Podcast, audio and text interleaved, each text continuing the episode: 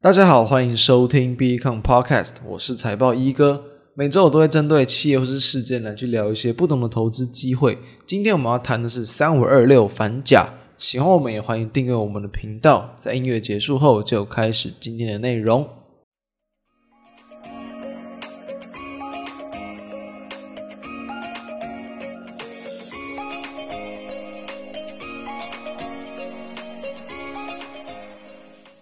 其实时间过得很快哦，在这个大约就是一年前左右，我们就谈过反甲。当时候谈的一个角度，主要不是从产业的方向切入了，主要是从所谓的这个公开收购之后的一些交易来去谈的。其实当时候我们就有谈过，就是当时候是这个强茂要去收购反甲，那就是因为说，虽然一个是做二极体相关的，一个可能是做连接器相关的，但是强茂就有谈到他们的发展的方向其实都蛮一致的，主要就是包含说像是伺服器啊、汽车，然后通讯、工控等等这些比较高阶的一些这个领域哦，所以。去做公开收购的动作，当时候其实我们就有谈到，其实从这种公开收购的时间点，可以去抓到很多，比如说这种股价会发动的一些时间。那后来哦，到现在来看，确实哦，当时候的一个股价其实还在这一。百块多，一百块上下。目前为止，今天接近到两百块钱，所以我们可以先得到一个小结论哦。如果是从从这种所所谓的一个成长的一个产业，同时呢，它一样是具有所谓的这种比比如说这种前瞻性的一些产业的角度来去做一些公开收购的话，你想想看嘛，其他的一些上市贵公司都想要去花不少的金额来去收购另一间公司，是不是代表说一般人假设我们没有太多时间研究？就好比说，我们可能跟着法人去买嘛，那这也一样嘛。毕竟你有时候你法人是做别人的钱，但是你 A 公司要去买 B 公司，那是你 A 公司自己的钱。那当然你也可以说那是股东的钱，但我相信哦，比经营公司的角度啦，比起可能法人再去操作别人的钱，我相信会更为的看重。所以说，这当然是我们第一个小结论。你可以从这样的方向。把时间拉长来看，哎，确实他们的眼光是蛮准。那当然，同时哦，也是因为搭上到就是反甲，其实在二零二一年的前三季哦，获利就已经去赚赢了二零二零年全年的一个角度。那在近期也是公布了去年全年的一个获利十一点一九块，其实表现的也是相当的一个亮眼。所以说，这当然就是说，为什么反甲在近期的股价几乎都还是维持在一个高档震荡。然后呢，最近的股价即便哦。即便国际股市在杀盘，房地产还是还没有跌很深哦，顶多就是跌破了一个季线，很快要站了回去。不像很多个股或者是指数，台股指数嘛是直接破年线，所以它表现的相对抗跌，一定都有它的一个机会点。那当然，在我们录制时间的三月十号。前一天我们就已经去这个出了文章，那不过当然今天股价就已经先行往上去这个拉抬了，所以说其实确实哦，短线上伴随着国际股市反弹，它也是有不小的一个这个动能来去这个吸引到资金的进驻。那我们就要知道，其实这个反甲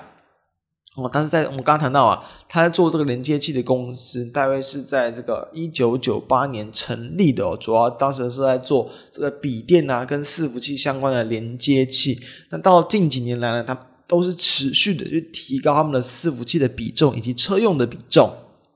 慢慢的再去降低这种呃笔电相关的这个业务，因为大家都知道嘛，现在的各种厂商一定是要往这种所有的高毛利啊，然后还有说这种高成长性的产业来去做切入，所以当然为什么我们今天谈到的反甲，它就是搭上了这两大，在二零二二年会是有很多题材、很多话题性，而且实质成长率也相当高的产业，就是伺服器跟这个电动车。我相信哦，大家应该也不会很陌生这两个产业。我们可能在过去啦，我自己个人谈过其他的一些公司，或者我跟准先生在这个美。月特辑所谈到的反方向，应该都有谈过。今年伺服器的换机潮嘛，还有电动车，从去年的一个这个销量倍数的成长之后，今年都还是有机会去延续这样的高成长，所以这是蛮值得去看好的这几个方向。好，那我们就要先知道，其实在去年，我们先讲去年哦，反正它其实在这个整个业务比例来说，成长。最多的算是这个车用，从二零二二年的一个呃比重大概是九趴左右，直接来到二零二一年的大概十四趴，还没有到倍数，但是其实也是有算是有这个超过五成的一个这个成长。那相较而言，比如说像业务最比重最高的伺服器，大概占五成左右，其实比例跟在前一年没有说差太多。主要也是因为说在去年啦，大家应该都知道，很多的一些这个电子厂都面临到一些哦可能缺料，还有这种出货递延的一些风险存在，所以当然。这个部分没有成长这么多，我觉得也是理所当然。但在今年就会有机会受惠到这种换季潮的一个这个利多来去记忆到整个市场的一个方向。那我们再来谈谈。整个连接器市场它的一个成长率哦哦，比如说我从这个一个叫做 Allied Market Research 的一篇报告，他们就谈到。近期近七年左右啊，预期整个连接器市场它一个年复合成长率大约是八点三趴，那这也是说一个算是一个比较稳健，然后呢，其实成长幅度也不算太低的产业。那当然了，就是以高阶技术的应用，它们成长率一定会更高。所以再去切换到，包括比如说像伺服器市场的一个成长率哦，其实哦，目前蛮多普遍的市场的一个看法是抓说，在最近这几年大约会是有七到九趴左右的成长。但我们有另外去看到，就是呃，因为在在今年嘛，会有一些新平台的一些效应，包含像是在这 Intel 的这个 Eagle Stream 的一个平台，以及在 AMD 的这个 Zen 4，所以说都会有这种增加所谓的不管是这个连接线器啊，以及这个插槽跟机体的这个需求。会有利于这个反甲它的不管像产品单价嘛，或者是说这整个出货量会有更明显的一个增温，所以在这样的一个搭上这样一个换机潮的一个算是今年的一个这个情况之下，其实这个反甲在最近这几年它在伺服器相关的营收成长超过两成，其实是没有太大难度的，所以等于说在它原本这个大约占它一半比例的一个伺服器的一个产品比重再成长两成，所以。超过两成的话，基本上对于它的一个营运啊，其实可以说就已经有这个十几趴以上的全年的一个营运动能存在，所以这是第一点，大家可以先记住的地方。在它最大宗的地方，最大宗的一个营运的一个项目，会受惠到今年的一个伺服器换机潮的一个成长。那再来要去看到电动车的这块部分。目前呢、其实反甲它主要的客户是这个宁德时代跟这个比亚迪，都是这个中国的厂商。前天主要是做这种呃电动燃料电池相关的，然后后者是除了电池之外，主要也是这个车厂，就是这个中国算是最大的一个电动车的车厂。那其实大部分人再去再去估一些所谓的电动车相关的厂商或电动车的成长率，因为去年的一个成长真的是很爆发，去年几乎就是倍数性的一个全球的电动车的销量的成长。倍数性的成长之后，目前市场比较普遍再去抓今年的一个成长幅度，就因为去年的基期已经垫高了，所以可能抓的没有这么的一个高。比如说像这个研调机构 g a r n e r 他们也是预期说，在今年可能在一些电动车的一个总销量全球。大约是可以来到三十五趴左右。那综合我去看了很多不同，像是各外资啊、内资的一些这个看法，普遍大约都都是在这个三到六成居多。我自己的看法啦，我认为说，当然因为今年其实已经面临到部分的一些这种可能通膨的风险存在，所以说在一些这种呃，不管像是这个。各种这个消费品，甚至是汽车，我觉得需求多少都会受到一点压抑，所以我觉得不用去给到特别乐观的一个预估。我觉得大概抓四到五成算是这个比较合理的一个范围。但是，但是哦，我觉得特别帮大家去看哦，最特别的地方在于说，其实啊，尤其在今年啦，今年的这个一月份哦，也叫做 Clean Technica，他们会去统计说，目前市场上整个销售量最高的这个车厂以及是车辆，当然。就车辆而言，还是特斯拉拿下这个第一名。但是从车厂而言呢，其实在今年的一月份呢，是这个比亚迪，中国的车厂比亚迪大幅度的去超越这个特斯拉的销量，快要达到特斯拉的一个三倍了，呃，两倍啊，快达到特斯拉两倍的一个幅度。所以其实哦，等于说我这个会去接到这个比亚迪订单的这个反甲，它当然就有机会去受惠到比亚迪的销售大幅度的成长。另外再去从我比亚迪近期的一些这种营运销售报告里面去看呢，大家要知道，虽然说有人在去谈说比亚迪在去年全年的一个合计哦，它的一个总车子的销售量增长大约七成，但是呢，这里面其实有包含这个旧旧的一些燃油汽车，所以把燃油汽车的这个份额给拿掉之后，它在去年全年的一个这个新能源车，就是电动车嘛的一个成长是要来到两百一十八趴的哦，那也是有这个目前市场在去抓，今年全年比亚迪它的一个这电动车出货量是有机会来到这个一百五十万辆的，在今年，去年有多少辆？去年大概是六十万出头，所以一百五十跟六十万的差距大概是二点五。会有等于说，比亚迪它在销量的一个成长是有机会远远的去这个甩开这个全球这个电动车的一个成长率。那我们再从今年已经有先公布，就是一月份它那个销量报告去看，一月份其实也是这个九万三千多辆左右，因为通常在这个年初啊，部分的一些假期的关系啊，加上低一点也是很正常的。不过这样的一个数字就已经跟前一年比起来，跟二零二一年比起来，其实已经也是有三百六十一趴成长，非常大幅度的销量成长。所以其实，在这样的成长数据，包含比如说你简单的去估算，乘以十二个月，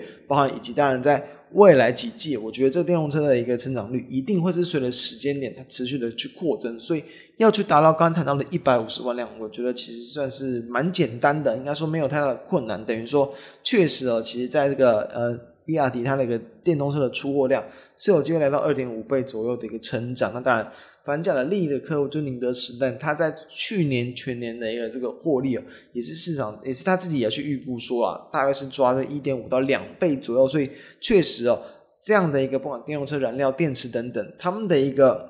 成长率在最近这几年都是相当的高的。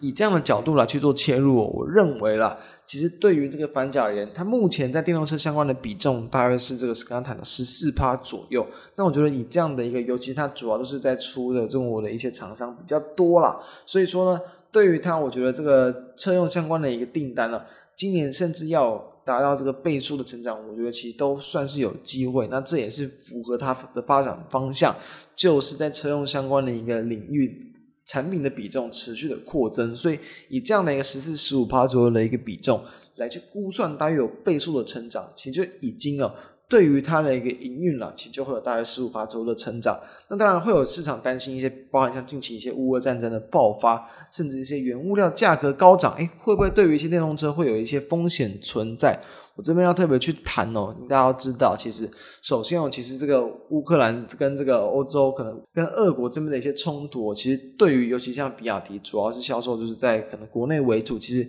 不太会影响到太大。那当然，通膨的关系有没有影响，确实是有可能会有一点。但我觉得，毕竟啊，目前其实大部分市场的电动车的渗透率其实都还没有很高嘛。它去年来说，全球的渗透率其实连十趴都还不到，所以。渗透率比较低的情况之下，那当然它在前期啦，我觉得它扩张的速度其实就不会去受到通膨的影响太多。那再来就是说最近的一个镍价的一个高涨，哎，镍价高涨，因为有蛮多啊。蛮多所谓的这个可能动力电池就会用到这个镍的一个部分，尤其像硫酸镍的一些这个部分，所以其实哦，最近包含像是连比亚迪以及中国那边的一些车厂，包含像比如说小鹏汽车哦、理想汽车，最近的一个跌幅都蛮重的，都是有超过两成，因为市场就会担心嘛，如果镍价一直往上飙涨，那他们这个原料如果也跟着上涨，那成本就会提高嘛，所以产能会不会就受到影响？不过其实哦。对于这个比亚迪来说，它的影响是比较还好，因为呢，它用的比较多，算是这个磷酸锂铁电池，那用到这些金稀有金属的量会比较少，比起像是另外两家刚刚谈到的一些中国的车厂，像是这个小鹏汽车、理想汽车，他们这种应用的一些电动车的材料，主要是用三元锂电池，那就是会有这个钴、锰跟镍，所以说用这些来当做正极材料。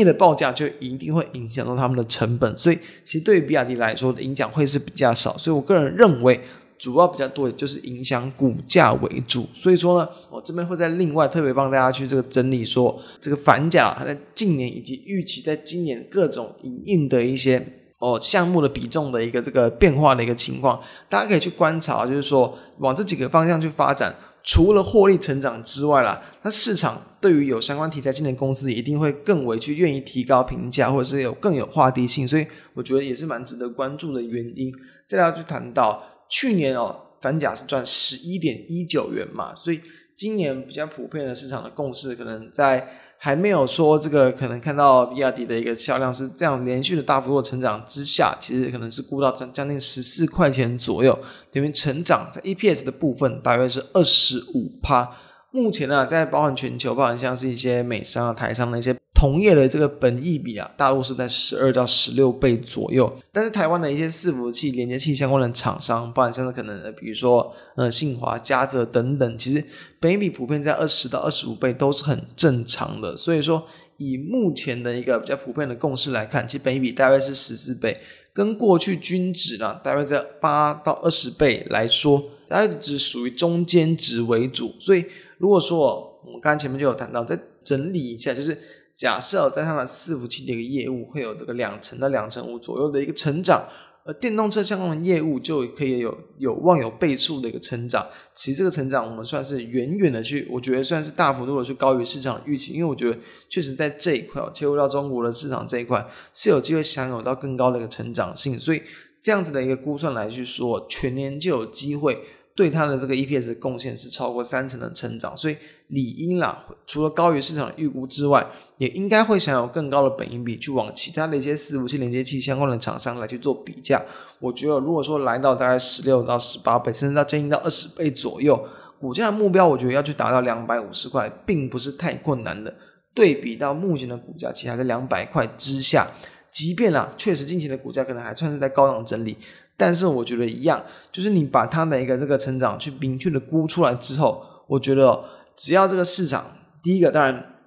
可能部分的一些呃通膨的一些影响啊，不要去影响到整个国际股市的资金活水太多的话，我觉得它要去来到这样的一个预估的一个数值，其实并不会到太难。所以从这几个方向跟大家点出来，就是说。这样的一个反甲来的一个获利预期，我觉得是可以更乐观的来去做看待。那在未来啊，它在持续的往它的一个两大这两我们标题所谈到的两大趋势产业去发展的话，我觉得一定会有更多的一些市场的一些买盘来去做，愿意去这个哦去，不管是要去说炒作也好，不管是要说去布局也好，其实都会有机会来去吸引到更多的话题。尤其像是这个反甲，它其实。一般来说啊，在这个比如说市场上的一个讨论度，可能相对也是比较没有那么的一个高，跟其他的一些电动车相关的概念股比起来，所以我觉得这都会是它的一些机会，提供给大家参考。那以上就是我们今天的内容，下周再见，大家拜拜。